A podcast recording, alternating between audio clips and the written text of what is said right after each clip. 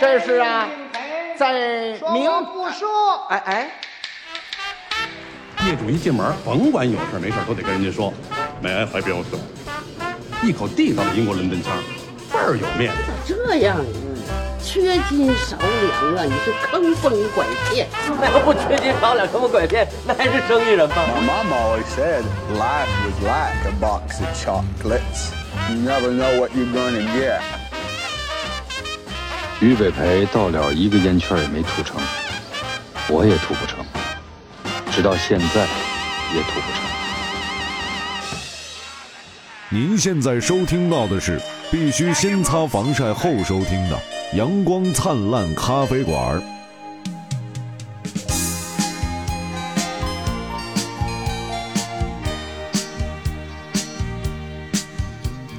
每次走过这间咖啡屋，忍不住慢下了脚步。你我初次相识在这里，揭开了相约的序幕。今天你不再是座上客。哎，各位朋友，大家好，这里是阳光灿烂咖啡馆，我是你们的老朋友张尼玛。哎我是你们的新朋友，是新朋友吗？ 哎新朋友名儿都不配有吗？你能不爱能爱把德名儿明说出来？的朋友，也是爱德明的朋友，艾德民，爱爱德明，爱谁谁的朋友，对对对，嗯哎哎大名。谁谁字是朋友但是可可能有细心的朋友已经发现了啊，哎就今天我们的节 目呢，声音特别好听，对啊，，也就可能也可能没有细心的朋友。 不是。当然，如果你没有发现，你就转回去听一下山山山东那期，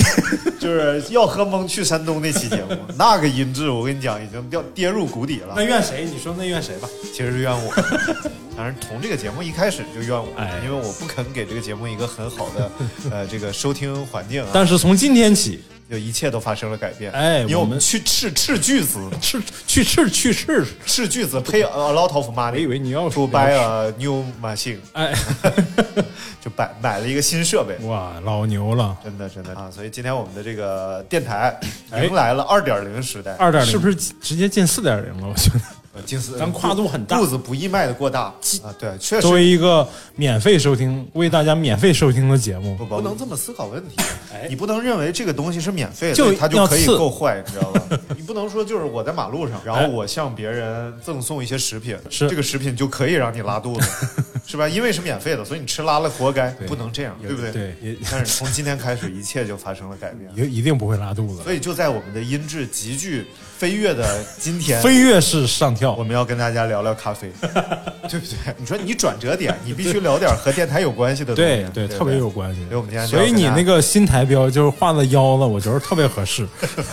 我台标上各位朋友，那是一个咖 啡豆，那是咖啡 bean。但是所有人见了都说腰子，然后啊有一个人而且确实也贴题，因为咱们经常聊下三 路。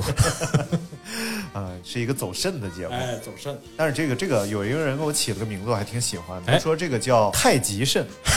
太极肾，太极肾，哎，肾不用翻译一下 吗？太极。他就说这个腰子是像一个太极的形状拼在一起哎的。我知道对，而且那个黑中有白，白中有黑，所以以后我们节目的吉祥物就是肾大老虎，好 不好？ ，tiger，对太极肾啊，哎我觉得挺好，挺好，挺好。今天跟大家聊聊咖啡豆，哎啊，咖啡。 什么咖啡豆又聊咖啡。哎，咖啡啊，因为最近有一个新闻，嗯说这个有一个叫性性性不是啊爱咖啡，呃不是什么玩意儿？你看是不是这块儿又得剪？哎 不用现在音质这么高，哎你，这特别容易被那个发现。 隐藏在里边的一些小坏小都小坏东西。对嗯，就是最近这个瑞幸咖啡啊，哎就是面临了丑闻，因为瑞幸咖啡自从它发产上产线产产生生生产在那个发明以来啊，就是那个大鹿头，可能朋友们都哎就是一个见过鹿的也那喝个过标志。他们，我昨天还特意查了一下，它在全国，嗯也有四千家店了，啊四千家门对，店，四千家门店。所以就是应该是不管你是在一线、二线、三线城市，都是可以买到瑞幸。，对对，呃，这北京我查了一下，好像都在通州附近，通州区都它的店好像大部分都在通州。啊，为什么呢？嗯，可能别别地的不能去可能别的点，可能别的地方没有那么好的客流和地点，我也不知道。我们就先拿它和一个行业标杆做一下对比吧。就是啊阳雀光灿巢烂咖啡馆， 哎不是，就是星巴克嘛。哎，其实它和星巴克的差别还挺大的。对因为星巴克至少我就中国来讲啊，因为我们是没有咖啡文化的，呃，不是说这样就是我没们有文化，我们有文化，我们有我咖们啡只文是化，没有咖啡文化，我们有茶咖啡文化，我们有咖啡酒文文化。你这人怎么这样？雀巢在当年卖的特别好，你怎么回事儿？真烦，谁跟你说速溶？就是我们真的没有真的早上起来就要喝咖啡的这种劲头儿，对确我实们宁愿没有宁愿喝豆浆、喝牛奶，哎，然喝后豆汁儿，对，有老头儿起来能喝喝二两半斤的，是不是也不胡辣有汤喝咖啡的？对，所以最初当我们走进星巴克星巴克的时候，我哎们更需要的是一个环境。呃，我们走进星巴克以后就嗯觉得跟麦当劳和肯德基产生了鲜明的对比，对，这没有店面孩子，这店面装修太黑了， 这里边儿这黑黢黢的，多配点灯啊，。特别适合那个干点儿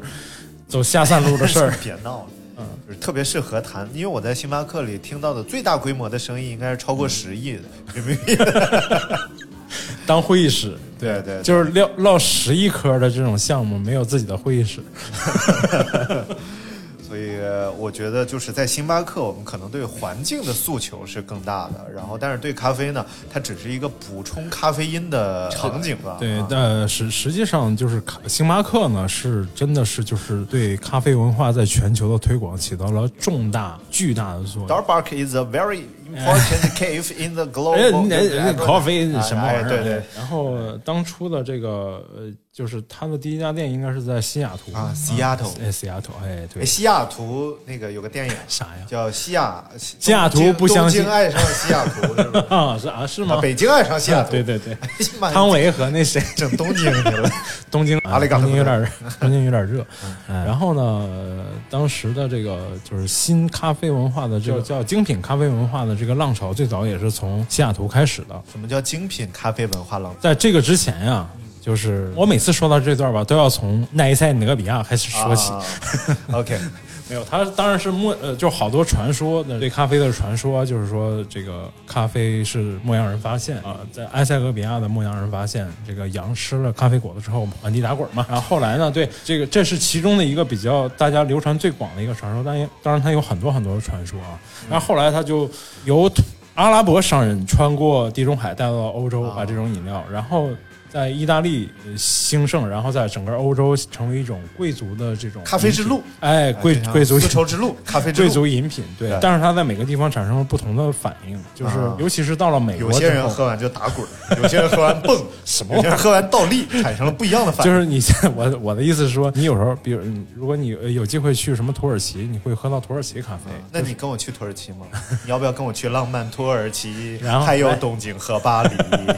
我一我听你这么唱，一点都不想去了。然后再去意大意大利呢，又有有它不一样的这个咖啡。咱们现在喝到的，比如说星巴克这种咖啡，都属于意大利传播过来的啡啊意式咖啡对意式咖啡。但是就是为什么要讲这一段呢？是因为这个咖啡文化传到美国之后，它变得比较粗犷，啊就是美国人做商业会做得非常好。就是他当时是在雀巢之前就已经把这个咖啡的这个这个经济价值做到非常高了。就是当时是非洲产咖啡豆，那后来呢，殖民者就把这个咖发现咖啡可以赚钱，嗯，就把这个咖啡带到了南美洲。所以目前就是全世界产咖啡最多的地方就在巴西。然后巴西就是当时就是因为殖民文化把，而且发现咖呃巴西是一个适合种咖啡的地方。 OK 然后就把咖啡带到了巴西去，然后巴西就成了一个就是当时的这个资本家们压榨的一个对象，就是咖啡农玩命的种种咖啡，其实从他们手里的收购价是非常便宜的。因为我看过一个故事，不是咖啡，哎是是巧克力，而且哎，这个可可豆和咖啡豆有亲缘关系吗？有有，当然有啊，它就是是近期应该是从应该是从就是咖啡咖啡里提取，啊啊啊啊！应该是啊，我我我不知道啊，哎哎，我查一下啊，因为我看了有一个故事，也是在非洲哎嘛，然后有有一个他们会有很多什么西方殖民者，就在那个地方，嗯，现在不是殖民者了，就是西方人在就是商业嘛开垦大他片们做这种事可可对嗯田，然后让这个当地的农民去帮他们种这个可可豆，然后种完之后就成批量的拉走，但是加工是不在当地加工的啊对对因为当地对缺乏一些设备嘛，然后当他们拉回去加工，然后就有记者呢，最终就把这个巧克力带回到了非洲，嗯，然后就让这个做可可豆的人，在种可可豆的人尝尝，对，结果这个人哭了，他说原来我种的 是这 种，没吃过这东西。对，对其实现在也这样，就是很多这个，包括尤其所是以咱种们咖啡豆的人其实不喝咖啡，不喝咖啡，对、呃尤其是比如说咱们那个有一段时间，云南产的咖啡就是品质上不是很高，而且大家就是其实星巴克和雀巢都采购云南的大量从云南云采小购豆，云南小粒咖啡所谓的啊，是因为当地人根本就不知道怎么喝咖啡，也不好好喝咖对啡，也对不好好烘咖啡，所以他们对咖啡没有概念，也不知道咖啡背后有巨大的这个市场价值嗯和附加值，所以他们只只就是提供了自己的最基本的劳动，挣到了最少最少的钱。 OK，但大量的这个咖啡的价呃，咖啡的价值是被后面的后面的几个产业链上的人赚到的啊。然后 所谓就是说这个精品精品咖啡的运动，就是从美美国人开始呃，就是应该是二战二战的时候，二战结束之后，这个美国人呢，呃，因为二战的时候去参加二战的这个美国士兵，每人会配发咖啡。嗯会提高咖呃会提高那个战士的这个兴奋度和战斗力。然后大致使二战结束之后呢，大量的这个士兵对咖啡有依赖有上瘾，然后呢，那美国的商人就大批量的采购和这个制作劣质的咖啡，嗯味道很就是价格很便宜，然后味道呢也就产生了星巴克，呃，不是，就不是，不是，真不是，啊真不是 啊嗯不是。对，然后后来呢，就是大家就就慢慢觉得咖啡这东西就没意思了，就，然后就在西雅图就有一波人就，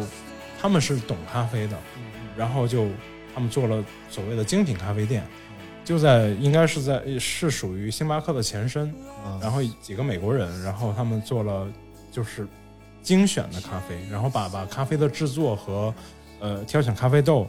做了一些深入的深入的挑筛选，对然后把它精精细化了，然后确实咖啡的口味就提升了很多。嗯，然呃但是这家店呢，只是一个这个运动的标志，但把它推向全世界的是星巴克。后来就是产生了有星巴克，星巴克是学了意大利的技术，制作咖啡的技术，就把咖啡制作更精细化，嗯然后更让它呃口味更符合。就比如说加牛奶呀、加糖糖浆浆嗯啊，对，让让更多人喜欢咖啡，然后哎，所以才推广到了全世界。所以如果你在星巴克喝的是像加了牛奶啊，或者加了糖浆、加了奶盖、加了这种东西的咖啡的话，可能味严道格不意错。严格意义上说，他们都属于叫咖啡饮品，而不是一杯纯的咖啡。对，就像就像那个乳饮料和牛奶的区别。哎对对对对对对就乳饮料可能就是很，它允许它不含有牛奶的，对或者是呃牛奶比例在多少以下。对，但是牛奶就得是你想说舒化奶是不是？舒 化奶你是最喜热你最喜欢 舒化奶，嗯，然后我们今天聊的是这个瑞幸瑞幸，嗯性爱瑞幸呃就瑞嗯 瑞幸啊，瑞幸就和星巴克差别很大，因为它是支持我们先不谈它后来的发嗯生的问题啊，它是呃以喝咖啡为基础的一家门店，就是说你来这儿的唯一目的就是要拿走一杯咖啡。所以它全全部都是外卖嘛，实它际有有堂食的部分吗？就 可呃，以有坐些在那儿啊店有，有些店有，嗯，但是它大量的店都是这种外卖店，嗯，因为我是在很多活动上，比如说车展呐、然后比如说一些什么展会啊，都会看到它有布布置的展台，对基本上就过去拿了一杯对就对走。对对对，嗯，是这样的，当就是我知道瑞幸的时候是在前年的年底左右吧，也是嗯朋友跟我说的，我都不知道之前不知道瑞幸这件事儿。嗯然后他说，哎呀，现在有个咖啡巨头，然后请了汤唯做代言，然后蓝色的包 装，一出来就是巨头啊嘛，这真的是巨头，就是因为说这些朋友跟我介绍的时候都没有说咖跟瑞幸跟咖啡相关的东西，就是跟味道相关的东西，而是都是跟金融啊、资本啊相关的东西。就是说他融了多少钱，然后那个开了多少多少家店，我们家楼底下已经开了一个了，都是听到这种消息。然后我当时是其实是挺嗤之以鼻的，因为我说这个有这个。就是砸钱嘛，就是疯狂砸钱，跟文化没什么关系。因为我当时确实不太了解。然后后呃，就是我就说这个特别像当年满大街都是那个叫土家掉渣掉渣饼，两块钱一个，满大街都是，你有印象吗？就是啊我咱知们道小我时候吃过对，两块钱一个，叫炸真饼的。对，但是那个好像一年之内就全部关掉了，全部就满大，你现在就看不到那个店那个饼店了。 对，因为对你不知道吃它就什么玩意儿。对，因为当时也是一种这种营销的方式，感觉就是， OK 我觉得他们首先就对这种东西没有一个从心理上敬畏它的这种感觉。你没你你，这个意思是什么意思呢？就是说，当你不认真的去考虑和思考它怎么往前发展，而只关心它一下子就拿到多少钱，能规挣模能和利润对，只只想这个东西的时候，你是不会把它做好的，这很难把它做好。所以其实就是它存在一个明显的短板，就是其实它的口味上确实是不大好。你说瑞幸是吧？对对对，嗯虽然虽然它和星巴克比，可能就是半斤八八两，并没有比星巴克更对差是，对但也没有比星巴克更好。啊对，呃，实际上就是，但是后来我的我的那个想法改变了。我当时最初的时候，我是真的是有点嗤之以鼻的，因为因为鼻炎 犯了。后来当你的鼻炎恢复了，就好多了。哎，就确实不嗤之以鼻了。然后那个后来我的一个咖啡圈的一个朋友，他是主要卖设备的，啊，他就说说瑞幸如果再开能坚持一到两年，嗯，那就成了。而且它是一个中国资本做的，就是一个中国的公司在经营的一个。但我们后来看来看到资料，当然知道是它是在在美国上市嘛，它吸美国的资本，然后在中国做企业。对，对，当然我我是有一种狭隘的这种民族性，我就觉得啊那太好了，对吧？为凭什么让星巴克把我们的这些钱全都掏走呢？对吧？然后 然后他就说，而且我就想到了一个问题，就是说他的对标竞争对手是星巴克。其实他在很多他的就是包括他的宣传里也好，可能在在江湖上大家传传的也是也也好，就是说他的直接竞标对手是星巴克，为什么呢？是因为他要做这种差异化的市场。怎么做差异化市场呢？星巴克是你可以一做做一天，你当回忆室也没有人来制止你，只要你消费了就行。没错甚至有的你可能不消费，在那儿坐着也没有人来管你。对你主要是但是拍照就可以了。它只是需要你，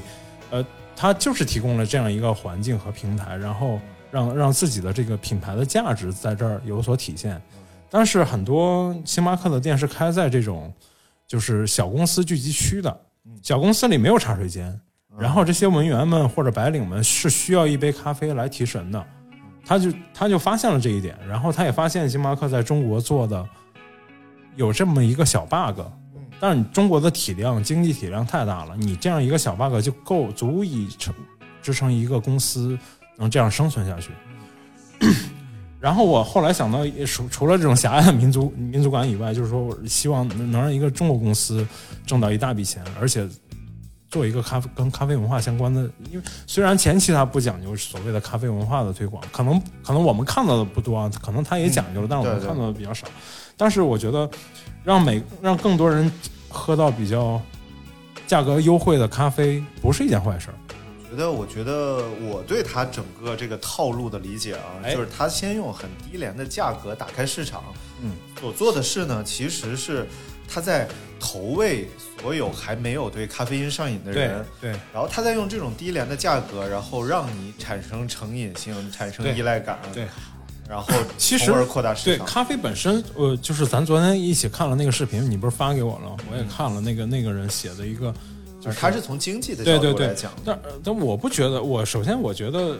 咖啡呃星巴克能做成，瑞幸也一样有它做成的可能性对，啊、只是它需要更多的时间，而且呃，之所以现在它有点败了的这种感觉，是因为它确实走了一步不应该走的棋，我觉得，比如说就就做做假这种事情。做了不应该做的事儿，对对，对，其实你如果，嗯当然这个可能肯定他们有他们自己的考虑啊，但是我我也是就想了另一件事情，就是说。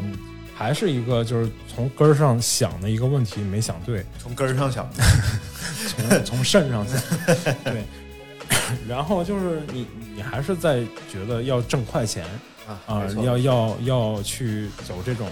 偏激的这种路线，我觉得现在就是很糟糕的一件事是，大家还在信仰所谓互联网思维。嗯，就是你拿这个事情，你现在还在觉得，就是首先我先以这种呃用户量的扩大为基础，然后我要花钱，我要砸进去，然后当这个用户量扩大到足够大，大家都依赖我们的时候，我们再从而有变现的方式呢？对其实现在这个它不合理了，什么事儿？可以再从小处入手，你对可以攻那些更小的点，然后再把它展开。他可能背后还是牵扯到他们要换取更大的资金量，比如说到了交房租的时候，这个每个店交房租都是应该是这个店最大的挑费，包括养一些员工，这种正规企业，它的人力的投入肯定是很大的，就是它它之所以走要走这步棋，也是因为估计有可能是他因为他的现金流可能断了，如果不再去进行融资的话，他可能就走不下去了。哎呀哎呀哎呀，行了，好了，太沉重了，太哎沉重了，不是哎还还有轻松一点，轻松一 点。就是我因因此而想到了一个东西，就是想到了就是之前看的那些日本日本的那些匠人，啊啊，啊、就是成几百年为了自己喜欢的一件事儿，而就是不惜一切代价把它做好。比如说，就是就是这种刀匠，嗯、刀匠铺，然后他们就觉得， 就是他对他对这种刀匠最大的这种这种荣耀是说，孙子带了爷爷的剑回来修一下，啊啊孙子带了爷爷从这儿打的一口一一把刀或者一把剑过来修一下，然后这是对他们最大的荣耀，而不是我今今天买了一把刀，明天再来买一把刀，说我想再换一把刀，这对他们来说是种耻辱，是因为他们会想你我上一把可能做的不够好，对啊啊、是很多事事情是需要，呃，时间的积积淀和沉沉淀的，哎，对，其实有时候确实，我觉得现在我们这个快消品时代，确实让东西变得不像东西了。对，我昨天看了一个电影叫《鞋匠人生》，嗯，是一个美国片儿吧。然后反正整个电影情节挺一般的，嗯然后但是呢，它的设定其实极好玩儿。然后大概是这样一个设定啊，嗯就是说有一个呃一个小孩儿哎，嗯然后他呢，他父亲是个鞋匠，然后他理所应当他就成为了一个鞋匠，但是他父亲在他成长的过程当中突然就消失了，嗯，这个人就不见了，然后有了第三者，啊，不是，啊就不就是是吗听我跟你讲，然后后来给他留下一个缝纫机，哎然后这个缝纫机就一直放在他们家的地窖里边儿，因为这个是手动的缝纫机他们哦，有就是那个电动修鞋的那个，嘎哒哒哒嘎的，哒对哒，对对对，哎，就是那玩意哎，儿。好，但是他们家是有电动缝纫机，嗯嗯，所以他就不用那玩意儿，明白然后就一直成长成长，可能都三十多岁了，嗯然后他爸也没回来，他妈已经老了，在家里边每天待着，然后突然有一天呢，来了一个黑人，嗯啊，是个坏蛋，但不是说黑人是坏蛋，是这个坏蛋是个黑人，嗯然后来了这儿就让他修一双鞋，然后说哦，我晚上就要来取，哎嗯你怎么怎么着，嗯然后他说好吧，然后他就给他修修修，结果砰一下，他那个机器烧坏了，嗯，就电动的电动那个缝纫机坏烧了坏了，嗯他没办法，因为晚晚上要交工啊，嗯，然后只好拿着这双鞋就到地下室里边找这个旧的缝纫机哎，来修，我咔嗒嗒嗒修好了，他给这个鞋换底嘛，哎换完底之后我就上来，然后坐在那儿等他，结果一直到打烊，这个人也没来，嗯，然后他就看了看外边，就偷偷的，因为这双鞋很漂亮，嗯，他就想自己试一下，嗯嗯啊他就把鞋脚穿到这双鞋里去，结果砰一下，他就发现他变成这个黑人了。嗯然后他一下吓疯了，你知道 吧？啊，这怎么回事？然后赶紧脱了，然后又回来了，哎，然后又穿上，又变了，又脱了，又回来了。然后他又找了一一双鞋穿上，没反应。嗯他还想，哦，是通过控制变量法，他发现是缝纫机的事情啊。哦 然后他就用这个缝纫机又砸了一下，于是他就发现了这个秘密。哦，嗯，啊，太好玩了！啊穿谁的鞋就变就变成成。谁？嗯，然后他就把他店里边积积压了好多鞋都嗯又都查穿了一遍，嗯然后就发现了很多不同人的人生啊，嗯人就生这样。其实设定很好玩啊嗯，但是这个导演拍的有点俗了，就是还是想出去跟漂亮妞儿亲个嘴儿哎啊。这挺好的，什么叫什么名儿来 着？鞋匠人啊生。好的好的，回去搜一大下。家大家可以看。哎，但是我通过这个电影，我就是有一个非常深的感触是什么呢？就是嗯他们真的在给一双特别漂亮的鞋换鞋底。啊，就是在我来看，我这个鞋再漂亮，对无非就是当它穿的破了之后，我买双同款回来。对对对，现在已经很难见到大街啊上有修鞋的人了。然后他们是真，而且换完的鞋底啊，哎真的比原来的鞋还好看。他会选一个特别漂亮的花纹的鞋底，然后给你扎，然后是把是边儿修的干整整齐齐，再拿纱布打磨，特别漂亮啊！哦嗯你这个跟瑞幸有什么关系？我就是在重复你那个匠人啊匠人精精神对嗯匠人精神。对，我还听了，今天我就听那个闲班电台嘛，啊然后听它里面有一段儿，就是他们有一个板块叫“荒人食堂”，啊专门讲吃的东西，嗯，然后就讲到了有一个厨师，哎，他他来节目里当嘉宾，他是从日本回来的一个厨师嗯嗯嗯，他在日本的时候，在一个老奶奶家里帮忙，明白这个老奶奶和老爷爷开了一个咖喱饭屋，咖喱饭屋，嗯啊，然后这个咖喱饭屋就咖 喱饭 only，只有咖喱饭，而且开了好多好多年明白，明白嗯然后极小，哎，但是它就很奇怪，别的地方的咖喱饭都是这种白领啊、上班族午饭的时间来吃，他这儿的咖喱饭都是那帮就是喝醉了酒的人 晚上到夜宵宵来吃， 嗯然后他就在这儿想了解这个咖喱饭的秘密，后来发现，哎，他煮咖喱里边有哎这么一个小手法，嗯那么一个小手法，呃就比如说放在石锅里，比如说加点芝士，比如说对怎么炖，哎，第几步炖什么，不光要有咖喱块儿，还要有咖喱粉嗯等等嗯嗯嗯，就很精到。对，每个人都会对他们做一段做很长时间会有自己的经验对和那，然个而不一然样而的体验。他们的厉害之处就在于几十年来就是就这个只味做道咖，喱对对而且只是一个味道，对哎，这个很难得。对，这个尤其在咱们现在这个这样一个一个时代里吧，可能嗯主要还是跟咱们的所处的时代有关系就上是期那个哲哥说的那个嗯咱们那个万新街还啊。对对对对对，都是老东西对。因为为什么老东西慢慢会越来越少呢？是因为咱们这个时代就没法承受那种特别高的时间成本。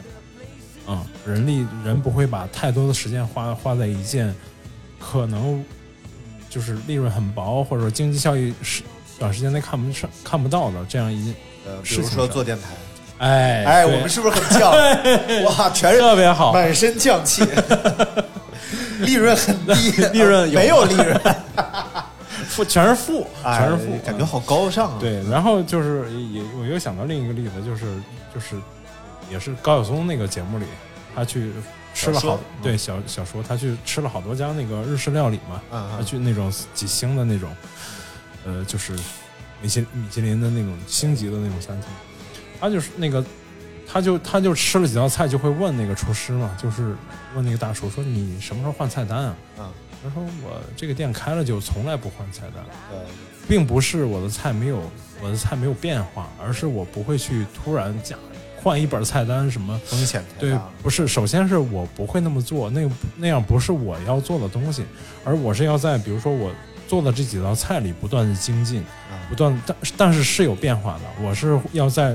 我的这个世界里要不断的有深入的了解，深入的发掘这个食材怎么做，味道要怎么去感人，我是要做这个，而不是要频繁的换菜单。但高晓松就说嘛，那在我们国内现在你想想就不太可能，就是所有的食客来到一家店里就会不断地催你说，哎，什么时候出新菜 啊？不出新菜我就是受不了了这种，嗯，就是还是一种。 就但不是说一定是因为，我觉得我一直就觉得，就是一个时代就是一个时代的问题，就是我们的现在是确实在昂扬向上，然后经济也发展比较快，然后人们的的生活节奏肯定也慢不下来，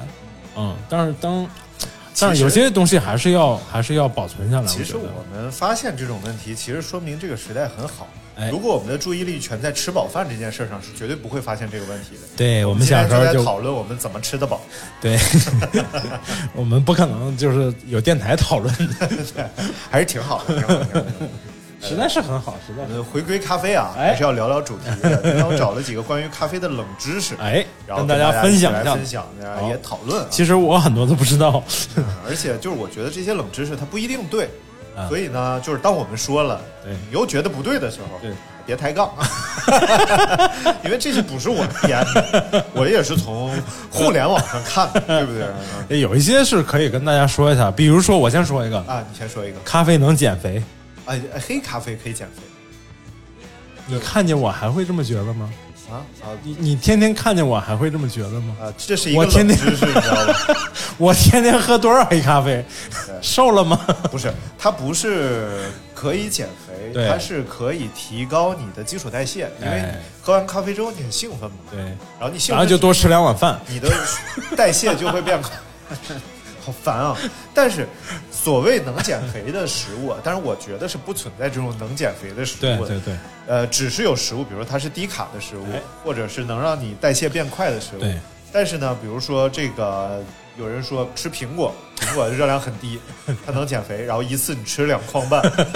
你可能它也达你不就到可以减肥，的你效就果。去可以参加大胃王比 赛了。因为因为有很多很诡异的说法，哎嗯就说比如说吃一个苹果，我不太记得，啊比如说吃一个苹果，呃，你可以摄入二十五大卡的热量啊但是消耗一个苹果呢，需要三十五大卡。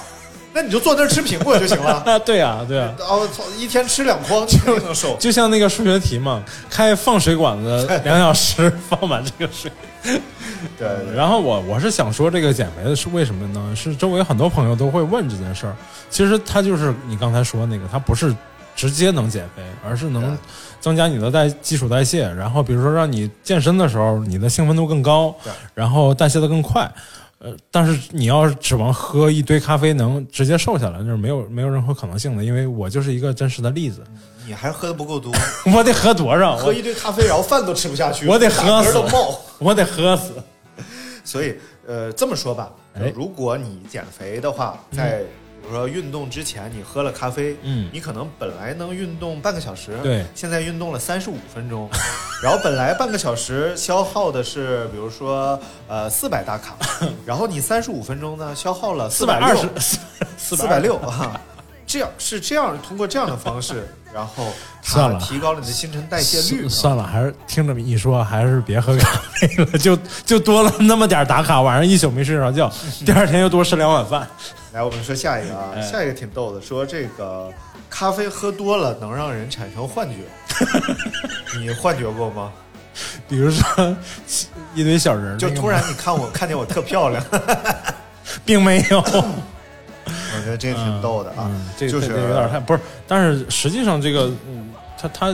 这是基本上是在说咖啡能让你兴奋，或者说啊，但是这个确实是。呃，有这种效果，但没有到幻觉那个那那个地步。我觉我觉得是这样的，如果你喝纯咖啡因，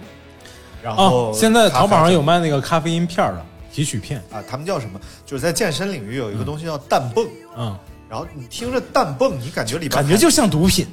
不不是不是，它是你感觉它像一个什么什么农药、化肥之类的，因为它含氮嘛哦哦氮泵。哦然后说这个东西啊，会提升你的尿素肌肉泵感，哦哦哦，明白然后了，泵感就是你在肌肉咣咣你在那蹦，你知道吗？ 那是真置换了， 那是。然后后来我就研究一下这东西，它并没有什么氮什么的，它主要成分就是咖啡因，哦就是明白了吃了这个纯咖啡因让你怎么怎么样。就让你置换了，但是这个东西就有一个问题，就是什么呢？就是当你产生依赖之后，你不吃它，你就感觉运动不尽兴。对，然后并且你还会失眠、心悸、烦躁，对对因为它是纯咖啡因。对这个东西不能碰，这个东西实际上是不能不能随便乱碰的，对它有一定的这种化学化学，啊，搞不清楚了，反正不要乱动了，就喝点咖啡得了。尤其是健身运动的人，我觉得啊，如果你选择吃一点像什么蛋白粉啊、肌酸啊这种，嗯呃，公认无害的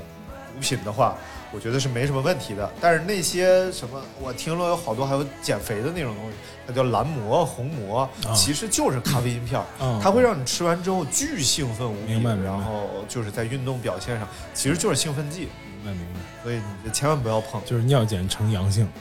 这就这就和那个好多健身他人他们会用药，不是好多，有些健身的人他们会用 药。说话注意点，说就是谁呢？？嗯就打那个叫什么什么玩玩意儿，反正是打完之后你那个肌肉咵就就会猛嗯猛特别猛。就少林足球嘛，但是并不是说这东西你就产生依赖了。 哎，嗯你今天用药了，然后练成这样，明天你没用药，你就感觉没练好。，对，就是哎，哦心理上崩七龙珠》里头那个仙豆，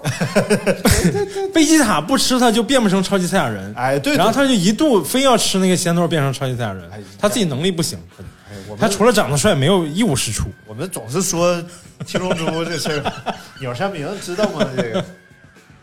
然后看第三个冷知识啊，哎，早年间美国人爱喝啤酒，是因为买不到咖啡豆。哎，这、啊这个挺逗的，这有可能，这有可能。这个是这样看的。啤酒的历史肯定比咖啡历史要长。哎呀，啤酒的历史比面包的历史都长。啊嗯，就是我看了，刷锅水，不是，我是听一个什么东西，反正就是出土的一个文物，居然出土了一个啤酒桶，啊实质的一个放啤酒的，这个比啊啊啊面包的年份长很多。确定当初是把它叫啤酒，beer，叫叫液 体面包，哦，格瓦斯啊，嘎娃子， 就是因为你看美国人啊，就哎美国人最初他可能来自于各个国家的对人，对对然后主要是欧洲来自英国，欧洲，所以他们是有早餐呃喝咖啡的习惯嗯的。因为从呃非洲有一条咖啡豆 之路， 啊，我们再讲一遍啊，这个奈塞俄对比亚，对对对然后，但是他们到美国之后，可能就是就像你说的那个巴西那边还没有成为一个对稳定的供应市场，呃，原其实料这样咖啡的历史并不长，咖啡啊的对历史并不长，并不是特别长，没有比茶的历史短很多。二百年、三百年，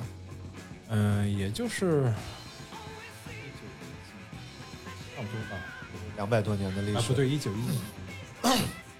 比那还要早，比那还要早啊。反正不是一个随着人类一起成长，哎不像对对酒对和茶。对对对对对，但是但是这里头就有一个问题，你像咱们的茶，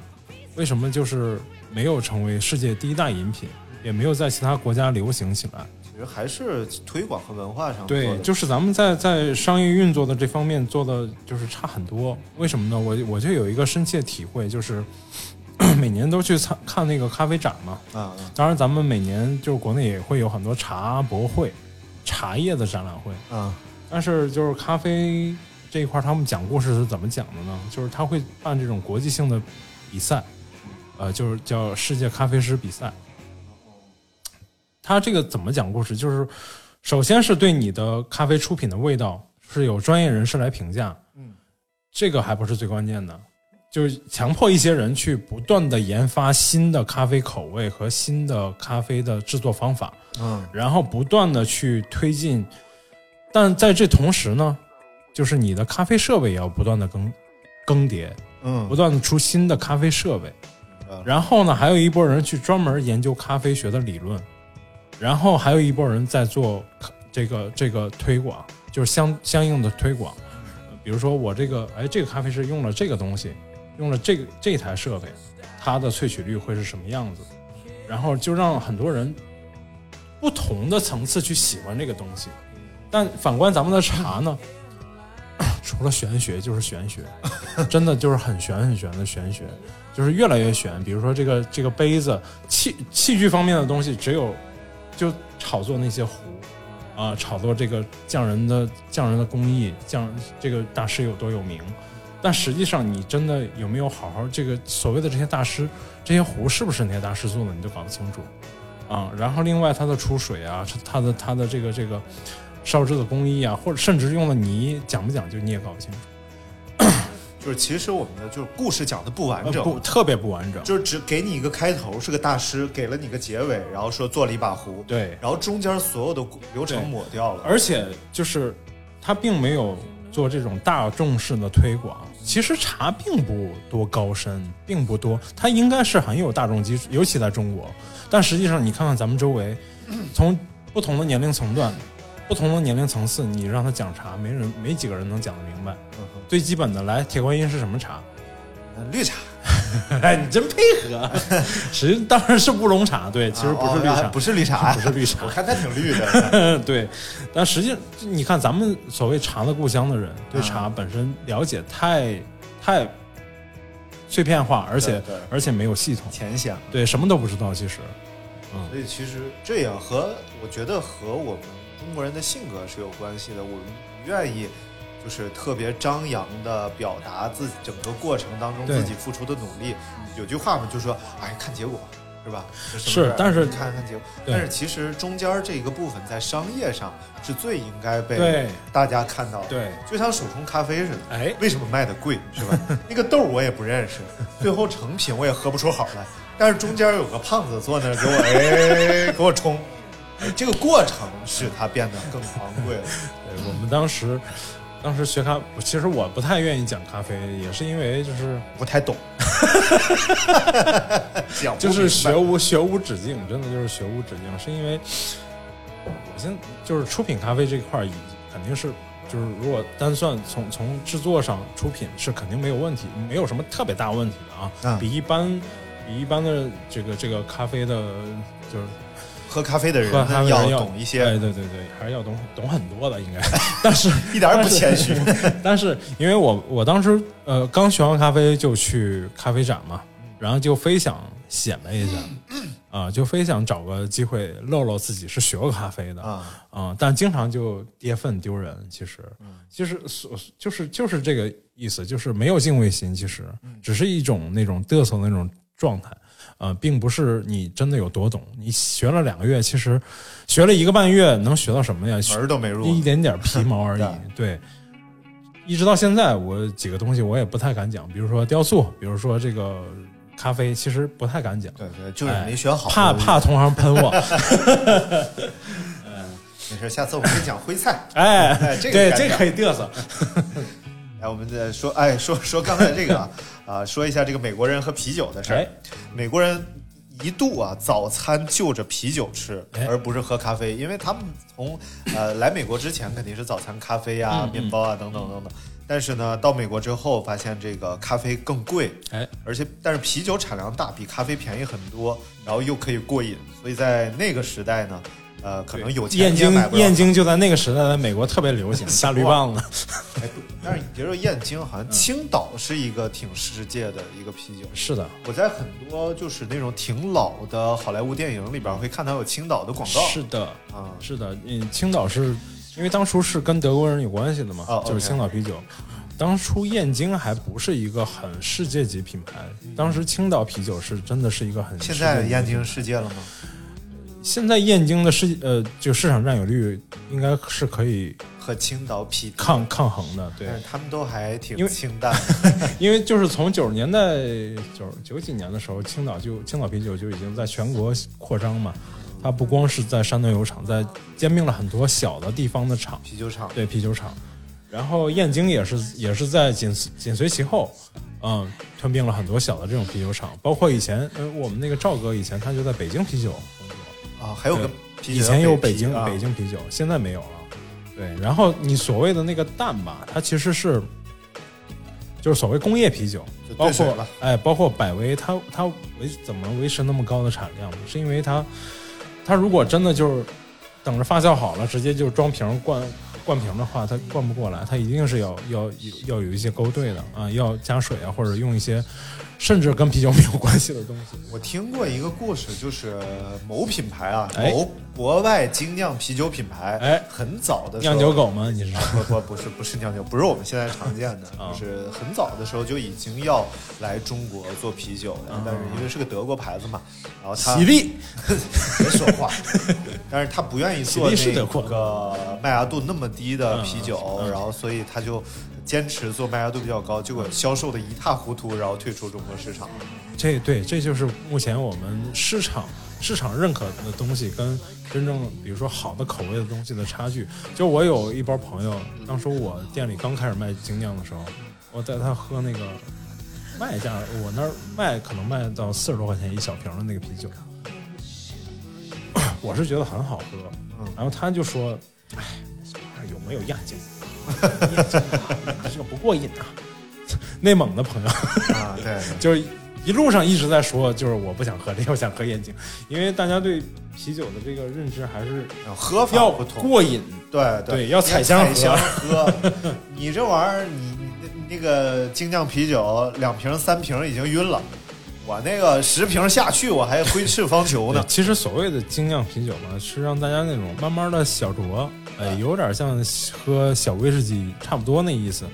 啊，就不是你来干了干啊，不是这种，你爆了吗？啊，然后那个。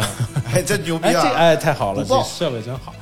然后是让你慢慢喝，可能你一次就喝一一小瓶儿，差不多有点小小微醺就行。对我还有个跟啤酒小小段子，嗯我有一同学，嗯我有一师师兄，在学校的时候就喝啤酒，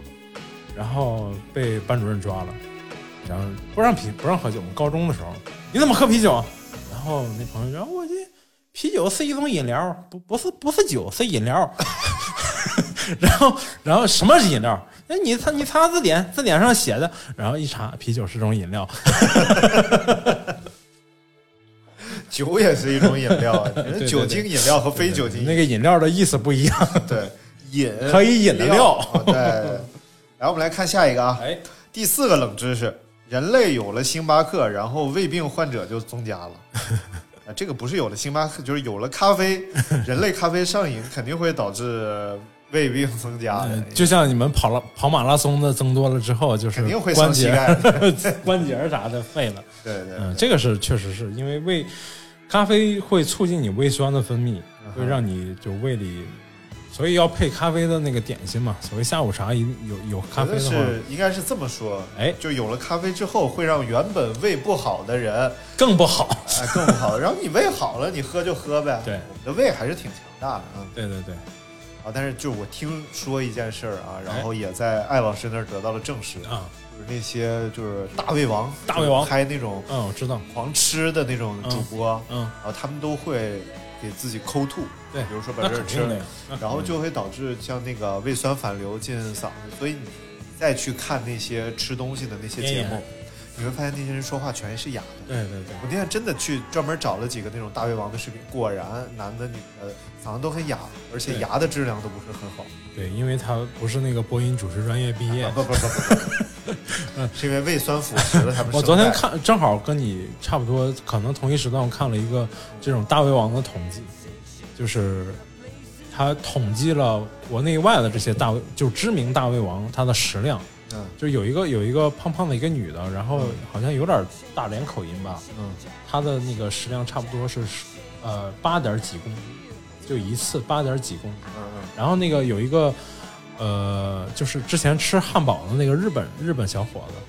他是十十公斤左右。然后还有一个也是日本的极瘦的一个大胃王，据说现在得了厌厌食症，他是应该是世界上一顿饭最能吃的人，应该是十四十四公斤左右。公斤啊，真的是公斤，我看得很听得很清楚。嗯，三十斤东西对了啊。对，他就是一顿饭可以吃到这么多，但是他反正现在已经得了厌食症了，因为也是也是其实跟经济效益有关系，就是我们现在看抖音啊，经常能刷到那种嗯，大胃王要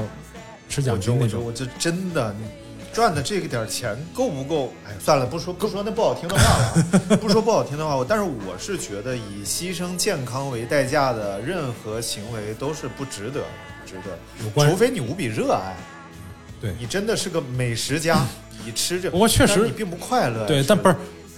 当当真的把它当成一个工作的话，你很难就，我觉得就很难快乐。不是，当嗯你不把它抠出来的时候就不快乐，如果你就有那本事吃进去了，万一你再让把、它那个、消化掉，万一你再把那个幽门什么玩意儿 那块儿抠出来，哎，挺可怕的。我们来看下一个啊， 哎，咖啡抗氧化，也就是抗衰老。嗯每天一杯咖啡，长期抗氧化效果跟每天吃蔬菜水果有些类似。对肉食而族而言，可能前者更容易接受。嗯，啊，就是喝咖啡比吃蔬菜水果更容易接受。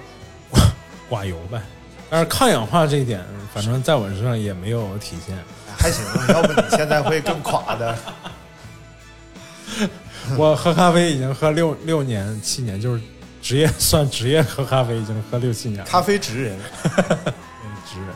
所以这这个这个大家还是，呃，即使它有这个功能啊，哎真的有，但其实是其可实以都是适度的，忽略不计、细微的。仅仅供参考。当你喝到足够抗氧化的咖啡量的时候，一定有其他东西摧毁了你其他部分的身体。但是这个咖啡，就是该说不说，好的地方就是说，如果你对咖啡还没有像一个就是天天喝不喝一堆，就是没有任何效果的那种人，你每天喝一小点儿还是会有很好的这个提神的功效的。对，呃对确实是有这个这个这个好的功效，这个是不可否认的。觉得至少至少比喝酒强。那当然，那当然哎，根而据且而且比喝酒的成本低太多了。对对，像那个我看，因为我们一直有一些说法，哎，比如等等会儿，我得纠正一下，不是我说的，不是去喝星巴克和那个 瑞幸什么的，是自己自己在家里买咖啡豆磨成粉喝。啊，对对对，就是我是看那个《柳叶刀》嘛，嗯呃，不是我看我看不懂《柳 叶刀》，然后《柳叶刀》是一个国际级的这种医疗的杂志、哎期刊，哎呀也叫期刊。哎呀，你真的去应该去哈佛学院， 我去哈尔滨佛学院。然后这个期刊呢，它就讲它很权威，嗯就是应该是世界顶级权威了。明白然后他说酒精这个东西，因为我们有很多说法是，比如说你喝少喝一点小儿酌没事儿，对对身体好哎而且少喝一点儿血液循环好啊什么的，啊或者喝啤酒没事儿，别喝白酒就行了对。其实酒精就是只要沾，就是强致癌，而且只要沾就是不好的。但是我们不能否认的是，酒精在有些时候确实会给我们带来无比的快乐， 是吧？所以刚聊完酒，啊，对对对对 对。你什么玩意儿？啊尤哎其你那些破事儿，但是咖啡， 有一位朋友说说你这故事讲三遍了都不一样。我我这仔细想了想，因为三个时间段的你也不一样啊不。是，就没有特别吹牛的部分呢。如果有的话，我可能吹错了。但是这个故事真实度还比没较确实没有特别吹牛的部分，而是每次吹的牛都不一样。 没有细化，就可能我每次讲了不一样的细节，然后但是这些细节都发生了。下次我讲讲一个全本儿的，每一个细节都在里面。全本可能得讲三 期。来看下一个啊，这个美国每天平均消费四亿杯咖啡，哎呦，就是美国就是人均一杯半，人均一杯一点二，因为美国一共三亿人啊，嘛，对，三亿人。啊，每人均一天一杯多一点儿。其实你这么肯定是有人会喝很多很多，有些人对不喝，对但是人均下来就是四亿杯咖啡。所以美国人才会觉得中国市场存量很大，然后所以这才个是把也是资对本的催，这也是对的。其实中中国人的这个吸吸纳外国东吸纳外来东西的这个这个能力是很强的。边甜糖嗯没所以有我咖啡，啊，对。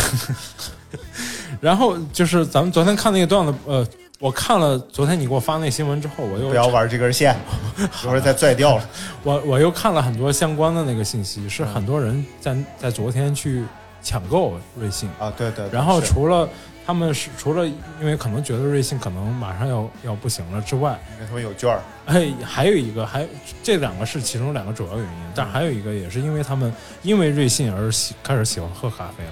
嗯而开始喜欢开始比如说对周围的，呃比如说公司楼下的这家店有一定的依赖了，嗯呃，产产生了好感。其实我觉得这反倒是好事儿，是嗯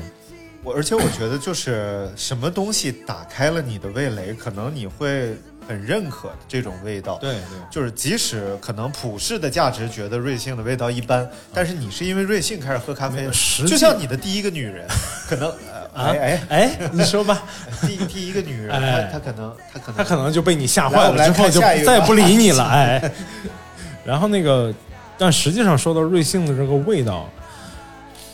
我觉得瑞幸失败的一点也是在这里，就是你嗯查，你从网网络上查瑞幸，你很难查到它跟它味道相关的东西。 OK 但实际上在就是在在我们这些玩咖啡的这些朋友的圈里，说的都是瑞幸用了很好的咖啡团队来做很好的咖啡，啊、并不是，也并可以得出它比星巴克味道差呢。他们的原材料，呃，做咖啡的设备没有任何区别，不会有任何区别，呃所以。就是你要真觉得它比它差，可能只是一种心理反应，但并并不会真的有差很多。他们现在都用全自动咖啡机在做咖啡，没有半自动的咖啡机，所以味道上的差别基本基本上是非常小、非常小的啊。为什么要用全自动咖啡机呢？就是因为呃没有人出品的时候更加均衡，还有没有不口用味的差异。不用培训人工，对对对 不用培训咖这啡个师，对你这个行业来讲是 个 bad news 啊。其实是好事儿，其实是好事儿。来呃，这就让市场更细分嘛。而且而且，我觉得啊，就是像瑞幸、星巴克 和你根本就不属于一个行业，你知道吗？我是一个段子手，没有，就是你咖啡馆儿和咖啡厅根本就不是一个东西。哎和对喝一杯咖啡、外卖咖啡是两回事儿，确实是。呃，它就可以更细分嘛。比如说我，我相信我，我后来相信瑞幸能做好的一个主要原因也是，它要抢占的是星巴克并不要，呃，就是星巴克并不擅长的那一部分。对呃，星巴克擅长的是当会议室，或者说他他以前也有一部分擅长的，就是说大部分人早上来要打包一杯带走，或嗯者中午来或者间歇呃休息的时候来打包一杯带走，但它的价格又那么高，那瑞幸就把价格打下来，让大家都带走，就做这个只带走的这这一部分，然后剩下爱泡咖啡馆的就应该来来我你们这种种咖啡我们这馆种咖啡馆儿对来对，做所一以做星巴克是要灭亡 的，都都都其实都有自己的都有市场这受众。对因为咖啡这东西吧，就像上回哲哥说，哎，这个就像啥果儿一样，是嘛呢？叫凤茧游人。哎，封建游人因。为我看了一个那个 BBC 的纪录片儿，嗯讲英国美食的，我应该已经提过很多 次了。就你好几个段子都说好几次了，哎，极极无聊的一个纪录片儿，你知道，居然有一个美嗯食纪录片儿，让我看着完全不想点点什么吃，你知道吧？然后因为英国真的没有美食，然后他有一集就讲咖啡，然后讲咖啡，他们居然有一个行业是上门给你冲咖啊啡，然后他自己带着豆儿以及所有设备，你只要提供水和暖壶就行了。然后他就到你家来，甚至有的可能带一个小炉子，自己在这做水，然后一个巨复杂，就像科研仪器似的、哦明白明白。然后过来滴滴答答给你弄出来一杯萃取一杯萃取一杯咖嗯咖啡，然后你拿在手里一喝，啊，delicious，、哦然后他哦 thank you，、然后设备的味儿，扛着走了。哇，我觉得，然后巨贵啊，然后居然就真的这个行业可以存活下来，嗯，是是是，就他就是已觉经得这国家多热爱细咖啡分的，细分的。但是实际上，英国人喝咖啡，这么说吧，就是有一个简单的统计，比如说现在的这个，就是我们这个行业里都认可的，这叫世界咖啡师大赛。嗯，呃，真正欧洲和美国欧洲选手得冠军，尤其是意大利选手得冠军的几率，这些年得到好名次的几率并不高，嗯哼，甚至是呃日本人、对对，呃台湾人、韩国人。这几这几届都有这这几个亚洲地人比区较的擅长干更精到的事儿，对，而且就是呃亚洲在，尤其是日本啊、韩国啊，包括台湾地区，咱们中国台湾地区，对咖啡的这种热爱和痴迷，已经不亚于呃欧洲和美洲的这些国家。其实啊，尤其是把它精精细化的这一块当儿，然，我觉得有一点啊，就是我们一定要 对咖啡啊有一个认识，就是它其实是一种非常日常的对饮品，对它并没有高明到哪儿去。你可以把它做到很高明对，但是那是你自己的问题。对啊但是喝对于喝者来是一个说很日常的事情。对就像我呃，我我看过有一个电影叫《海鸥食堂》，我啊，不是对给你对推对荐，了。我看过了，然后就是，其实，在像北欧啊这种国家， 对呃，包括可能整个欧洲都是这样。你可以进去之后说，给我一杯咖啡，对，而不是给我一杯美式拿铁拿铁、嗯卡布对奇诺对，就是就咖啡就是一种东西。对然后它可能煮在壶因里，为它可能在火上热对着。，其实这个这种文化，我不知道是只在中国有，还是在在在别的国家也有，就是所谓的鄙视链儿。啊，就就是是一定都是有这种鄙视链的，就是比如说，呃，喝星巴克的瞧不上喝速溶的，嗯然后喝这种精品小馆的瞧不上喝星巴克的，嗯然后喝呃喝星巴克的还可能还瞧不上喝瑞幸的，喝瑞幸的可能瞧不上星巴克的，就这种，包括喝茶也是。那天我对对对跟立方回来了，你知道吧？啊，我知道，我跟立方喝了回茶，他们就他们是云南的茶嘛，嗯然后云南的茶就我说了一，我就说我平时可能喝红茶比较多，喝那个福建的红茶比较多， 瞧不上福建的茶他们就福建他们也没有瞧不上广西很的茶他们也没有很鄙视，就是说哦。那你还是很温润呢、就是差不多是这种感觉。但是我能听出来，他们是不太屑于喝福建的茶，但实际上各个地区都有各个地区的好的茶、啊，那种茶叶茶饮料。 哦，我还挺喜欢喝那个叫什么东方树叶， 啊，就是是吗在在我不能娃哈摄哈入集糖团的摄 娃哈入哈很集多团糖出的的嗯时候，我就是特别渴，啊就是运动完，对哎，喝一瓶东方树叶还挺清凉的，对，其实这种鄙视其实特别没有必要。对，呃嗯而且傻乎乎的，对，每个人有自己的喜好，尤其在比如说你没有条件喝一杯好喝的，比如说你所讲究的那种什么星巴克的拿铁也好，或者你就喝一杯速溶怎么了？就是提高你的工作效率，对对吧？而且，你有条件 雀巢那个纯黑咖啡的速溶还挺好喝的。对啊呀、那是中国，那是中国人最初其实大部分不能说所有中国人吧，大部分中国咖人对啡和咖啡咖的啡伴侣，对、嗯对咖啡的印象，就是我经常在店里做那个品鉴课，嗯，我会先我我要冲冲冲咖啡给大家喝的话，我会先先冲巴西的，因为当时最最早可能咱们对咖啡的认识都是喝的跟巴西相关的豆子，嗯啊，然后慢慢再一步一步喝后面的，嗯，但是我从来不觉得说就是你喝速溶有多么的不怎么着啊，喝就是因为我有很多朋友来问我说你呃我应该买一个什么样的机器，嗯或者买一个什么样的磨豆机，我只会见我会一定会先问你平时要喝什么样的咖啡，你在什么场景下喝，你要在公司喝，那要喝黑咖啡你就买买速溶都可以，甚至买挂耳也可以。然后你在家里喝，而且你很不怕麻烦，那你就这套这套这套手手冲的这种东西可以上去。然后你要是每天希只是希望喝一杯普普通通的美式，就来一个全自动的美全自动的咖啡机就可以了。对， 这个东西很多人会买了以后成为负担，就像有一有一段时间大家要买单反一样，嗯就是哎呀，我就是要买一个单反，然后拍出照片，后来真的就成了一个负担，你不用它，你因为太重，嗯哼，而且你用那个单反就用全自动挡，你也不用那个手动挡什么的，还不你如买个卡片机。对，你就还如不拿着手机，还不如就用手机拍 对。嗯，然后就后来就说什么买单反穷三代什么，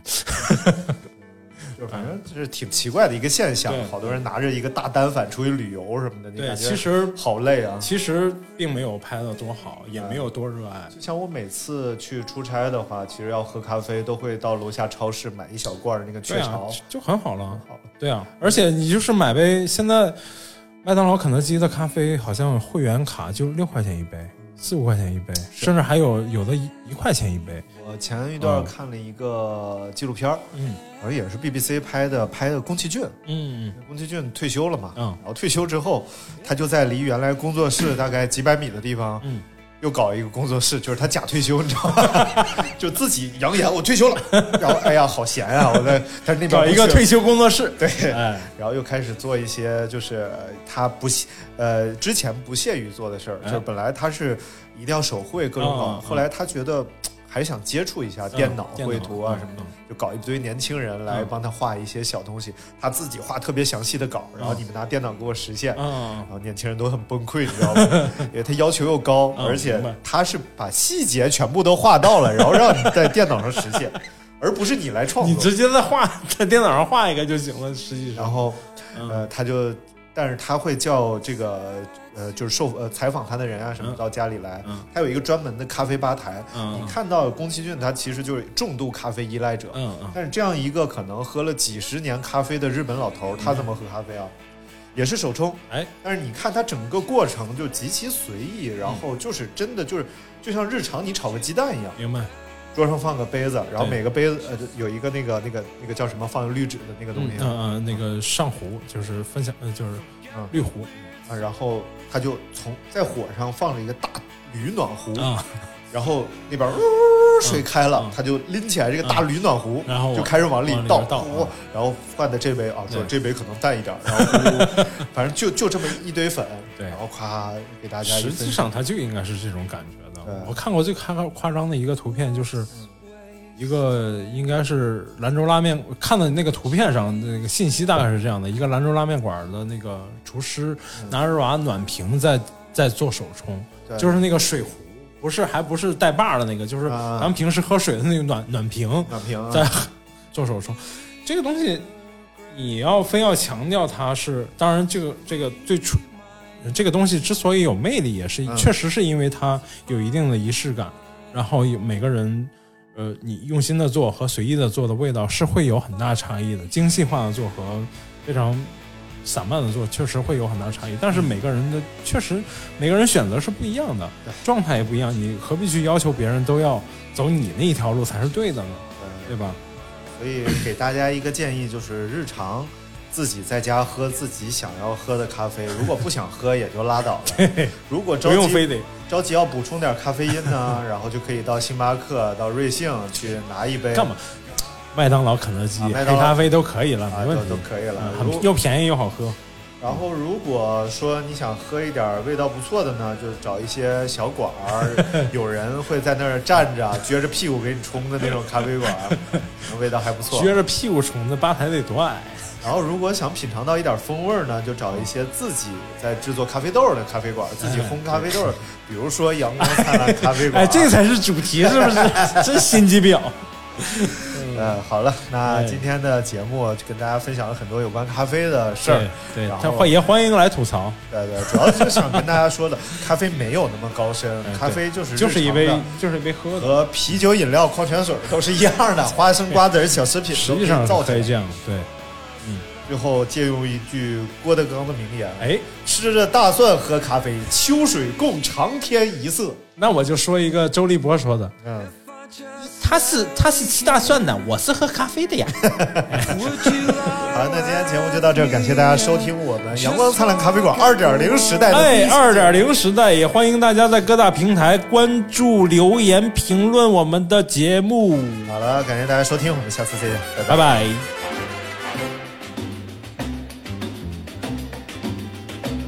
你不去打游戏，也不去取快递，而是宅在家里打开收音机。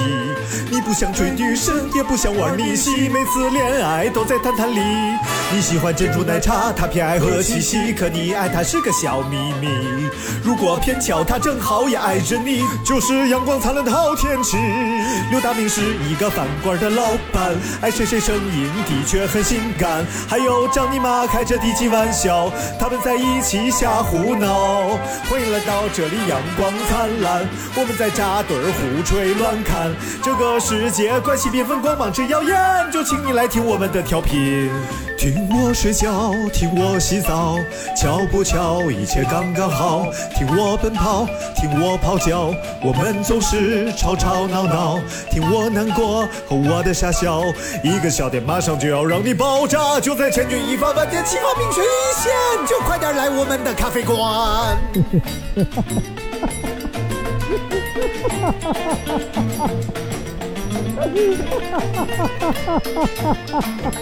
你别躲那么远，我不是懂怀念，没资格站在食物链的最顶端。可是你要喝一杯，找我就一定对，我有最醇香的咖啡。不管是哥伦比亚还是山野家，或者一杯拿铁一杯摩卡。如果你不嫌弃大明的发型很差，他可以拉出一朵大菊花。刘大明是一个饭馆的老板，爱谁谁声音的确很性感。还有张尼玛开着低级玩笑，他们在一起瞎胡闹。欢迎来到这里，阳光灿烂，我们在扎堆儿胡吹乱侃。这个世界关系缤纷，光芒真耀眼。就请你来听我们的调频，我们的节目稀奇古怪一塌糊涂，就专门戳你古怪的笑点，棒棒。